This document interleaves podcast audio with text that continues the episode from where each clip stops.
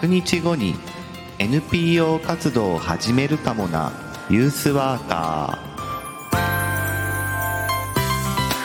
ー。おはようございます。2月7日火曜日朝7時名古屋からお届けしています。ユースワーカー社会教育士の白川陽一白さんです。若者の成長や社会参画福祉働くことなどの日常生活全般に関わりながら居場所づくりや地域づくりなどをしたり若者のコミュニティや意思決定を支え彼らが社会の一員になっていく手助けをする仕事をしたりしています、えー、火曜日になったら、えー、若者の物語名作劇場をやるという、えー、パターンにだんだんなってきておりましてですね、え今週の物語、えもですね、えちょっと火曜日にやってみようかなと思っておりまして、えそれを今日発表します。あのまあ、先週の物語はですね、えー、ちょっと言ったんですけど物語作りワークショップという、えー、最新でいろいろやってる方法にのっとってない形で、えー、まあ、やった物語を先週紹介したんですが、あの今日もですねそういう話になってきます。あの最新のワークショップの方法を使ったわけではない、え僕の物語作りワークショップ実践初期の物語ですね。はいそれでは今日もよろしくお願いします。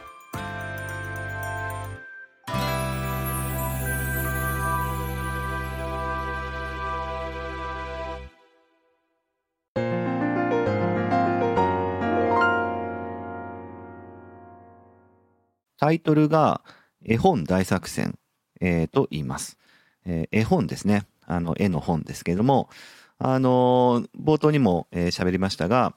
えー、今最新でやってる物語作りワークショップの方法を、えっ、と、取り入れてないというか、厳密には、えー、取り入れようとしたんですが、えっ、と、大きく分けて2つのフェーズがあるんですけど、1つ目のフェーズだけやって、でそのフェーズのものを活かして、えー、まあちょっと、こう、こういうふうにやってみたらどうだろうっていう、まだプロトタイプとしてはあまり、え、ブラッシュアップされてない方法だったんですけども、えー、として、こう、アイディアを具現化したという、え、やり方で作りました。でですね、まあ世界観というか設定はですね、まあ絵本っていうことなので、あの、絵本の中の世界っていうのが設定なんですね。ファンタジーです、だから。で、そうなんですが、で、主人公たちがいるんですね。小学生の主人公たち、え、がいるんですが、えー、時は夏休みですね。で、夏休みなので、小学生たちは、あのですね、あの、いろいろ学校から宿題を出されてるんですけども、あの、まあ、全国の小学校でそういうふうにしてないところもあるんですけど、名古屋はですね、えー、長期休み中だけれども、あの、学校に来なきゃいけない日っていうのがあってですね、うん、これなんか未だに不思議なんですけどね、北海道からやってきてる身としては、そういう文化がなかったんで、まあ、出向日っていうのがあるんですけども、えー、夏休み中の出向日、えー、何のこっちゃっていう話なんですが、っていう、えー、その日が舞台なんですね。で、出向日に、えー、と、学校にやってきた主人公たちはですね、えー、朝ですよ、朝、えー、学級クラスですね、に入ってきて、コミュニケーションをいろいろとってるんですが、あのー、宿題やってきたと、えー、ちゃんと宿題やってるという話をしますね。で、えー、読書感想文を書かなきゃいけなかったじゃんっていう風な話をしてて、あ、俺、やべえ、俺まだしてないわっていう風な、えー、コミュニケーションも、えー、そこで起こるわけですね。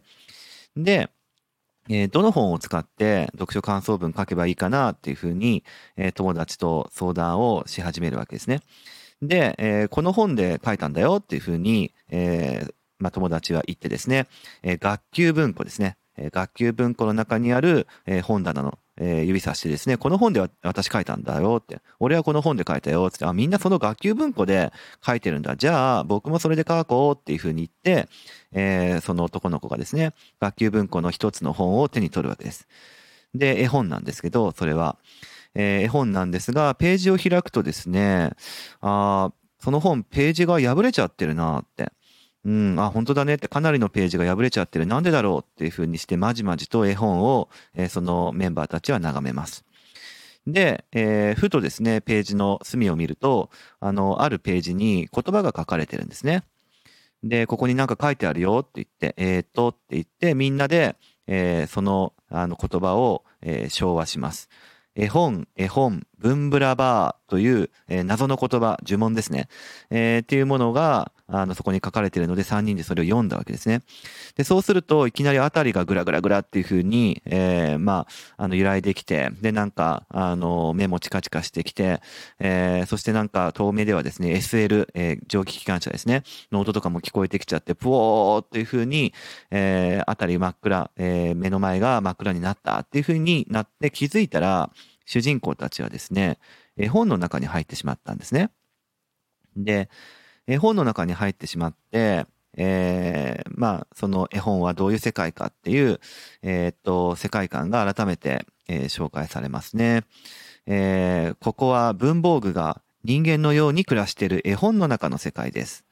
この世界で文房具たちはみんな仲良く暮らしています。文房具の子供たちは小学校や中学校に通っています。文房具の大人たちは会社で仕事をしたりしています。で、だから要は文房具が擬人化されているそういう世界なんですよね。で、えー、そしてここはこの国の王様、コンパス王が住むお城。えー、まるっと平和に今日も文房具たちはニコニコ笑顔で過ごしていますっていうような、まあ、世界観がですね、えー、まあ、紹介されるんですけども、えー、ただ、コンパス王ってね、王様なんですけども、えー、コンパス王はみんな笑顔でニコニコ過ごしてるって今言ったんですが、えー、そんな風には思ってないんですね。コンパス王はすごく困ってるわけですね。えー、文房具の世界の王様コンパス王は、えー、何を大変だと思ってるかというと、絵本のページが破れてしまって、えー、そこに書かれていた物語っていうのが失われてしまったんだっていうふうに、え、思ってて、これは大変だと、え、いうことで、この国に伝わる4つのお話、いうものが分からなくなってしまったから、誰かどうにかしてくれる人はいないのかなっていうふうにして、すごく困るっていう話ですね。なってた。で、そんな中に、えー、絵本の中に迷い込んできた主人公たちがやってくるわけですね。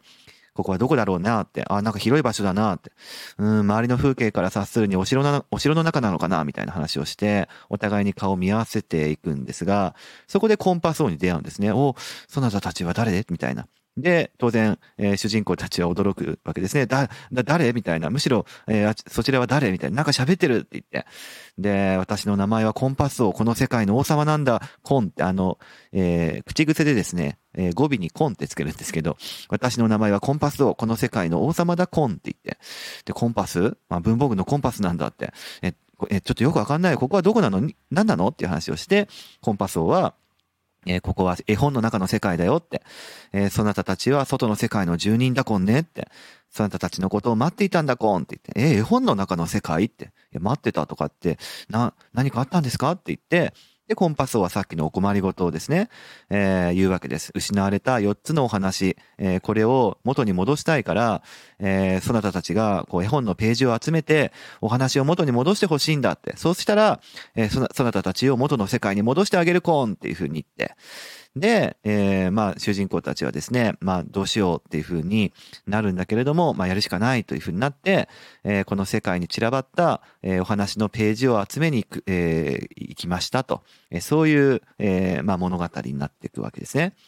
あのですね、まあ、そんな感じで、こう、主人公が人間でもあるんですけど、メインのこうキャラクターたちは、えー、擬人化された文房具っていうことなんですよね。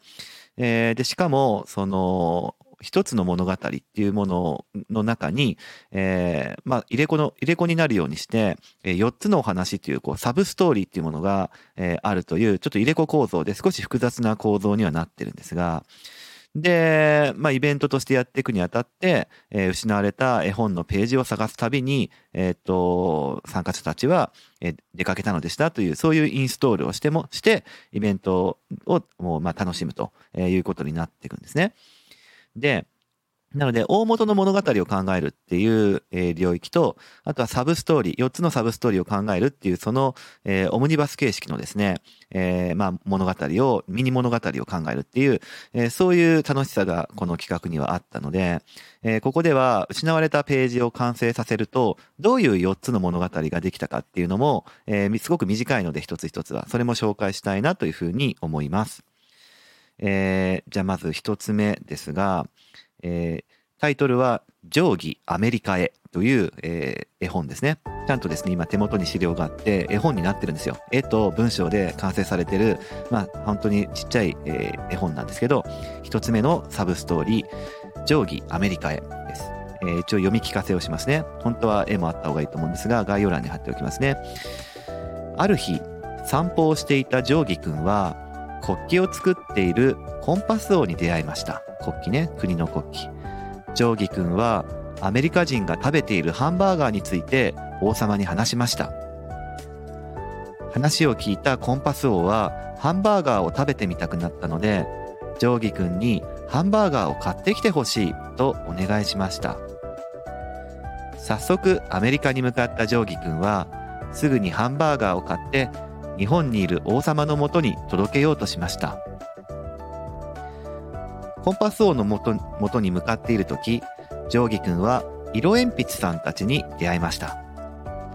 色鉛筆さんたちは定規くんに国旗を描く仕事を手伝ってほしいとお願いしました。定規くんは色鉛筆さんたちのお願いを快く引き受け仕事を手伝いました。そして定規くんと色鉛筆さんたちは国旗を完成させましたえー、絵本の中にはですねその国旗はアメリカの国旗なんですね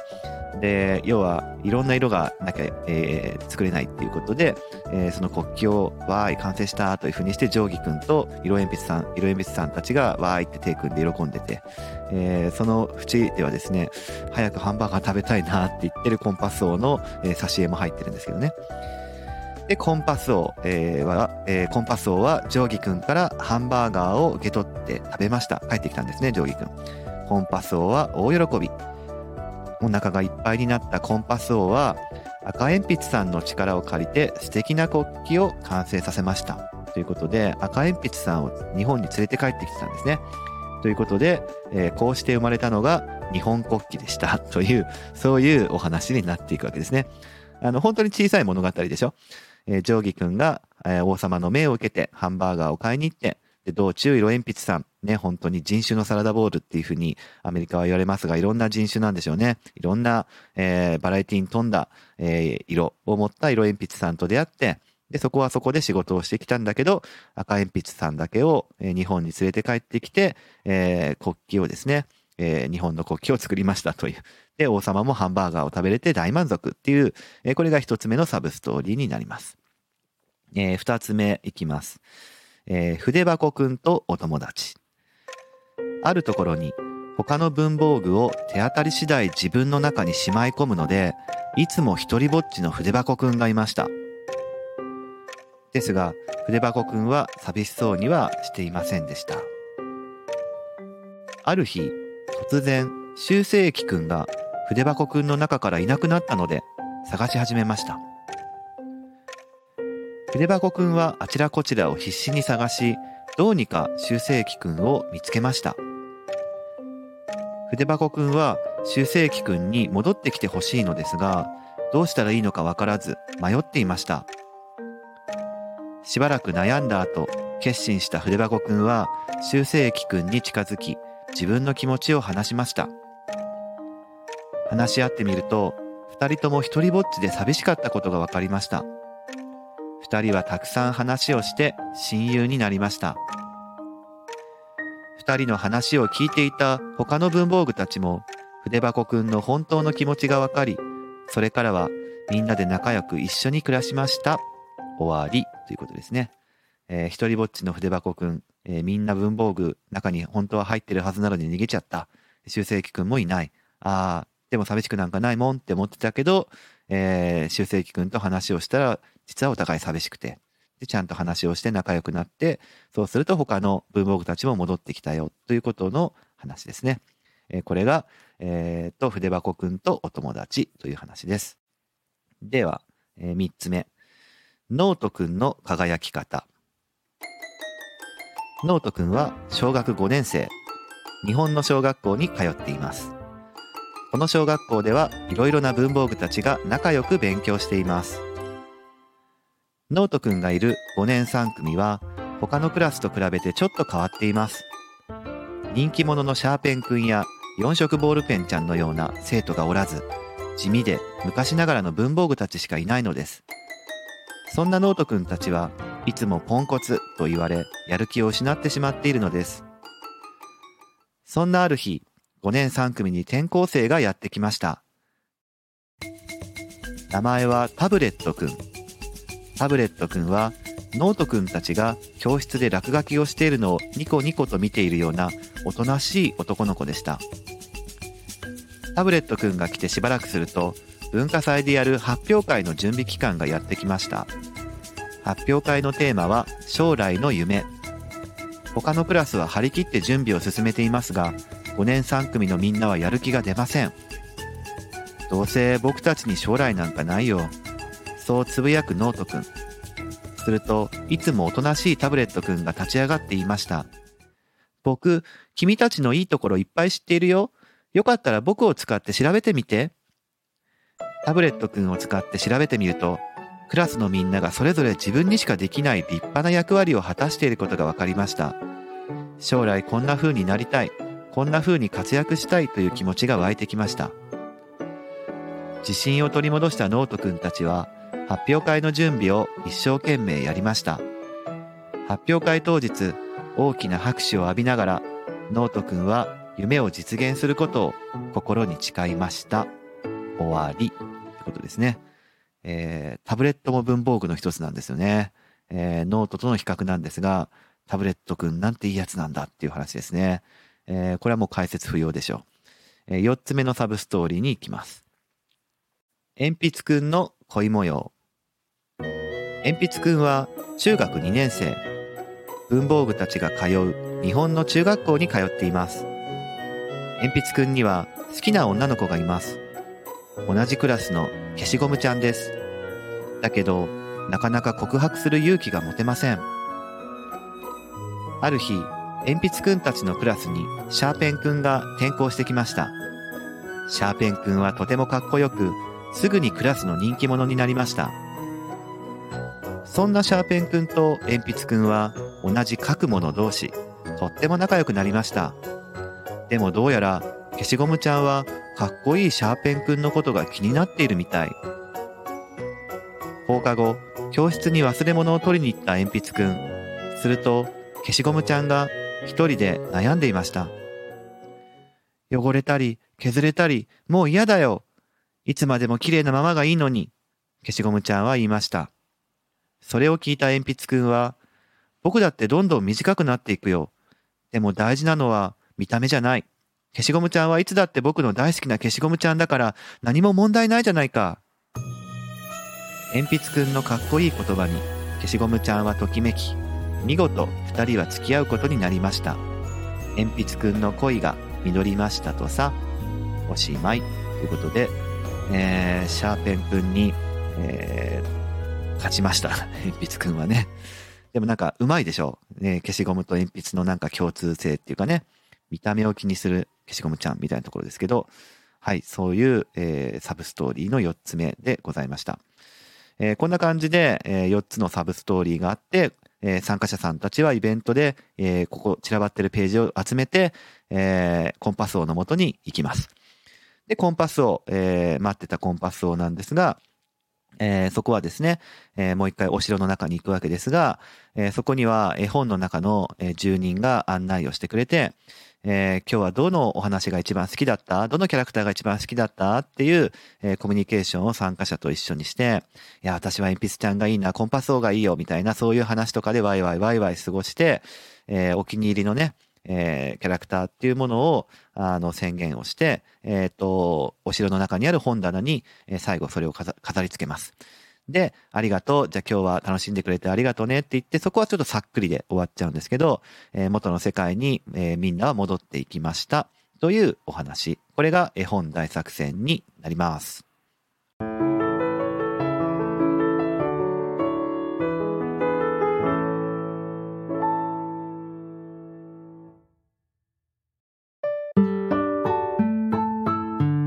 どうでしたでしょうか？絵本大作戦ということで、あの、入れ子構造のね、物語っていう構造になっていて、えーこれぐらいの時期からですね、これ、あの、令和初年度に作ったお話なんですけど、えーこれぐらいから、こう、主人公とかメインのキャラクターを、えー人間ではないものにしていくっていうような、すごくファンタジーな要素が溢れる、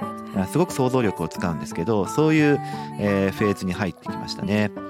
でそれぞれのサブストーリーもですね結構示唆的であの文房具っていうものの特徴を正確に当てはめて、えー、考えるっていうそこはそこですごく面白いなってことがあったし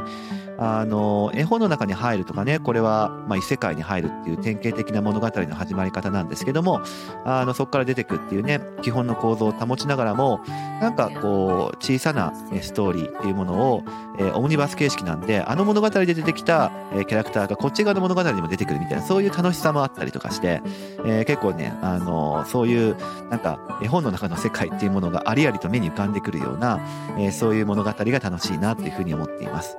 あの裏テーマとしてこれメッセージ性で何があるかなって若者たちと考えたことがあるんですけど文房具っていうものに命が宿ってるっていうことを、えー、見出していくともうちょっとこう物をね使う大切さっていうところに目が向くんじゃないかっていうことですよね。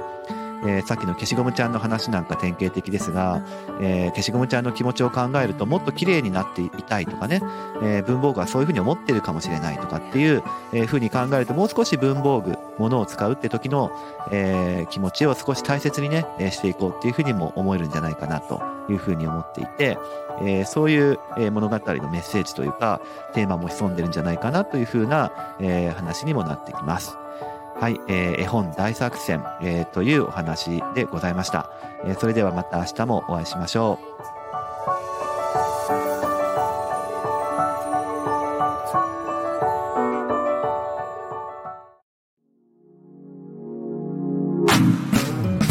このラジオは音声配信プラットフォームスタンドドット .fm からお届けしています。Apple Podcast、Spotify、Amazon Music、Google Podcast からもお聞きいただけます。番組へのお便りは、スタンド .fm のレターからお送りください。文章などのコンテンツを配信するメディアプラットフォーム、ノートでも記事を書いています。明日もどうぞ聞いてくださいね。しらさんでした。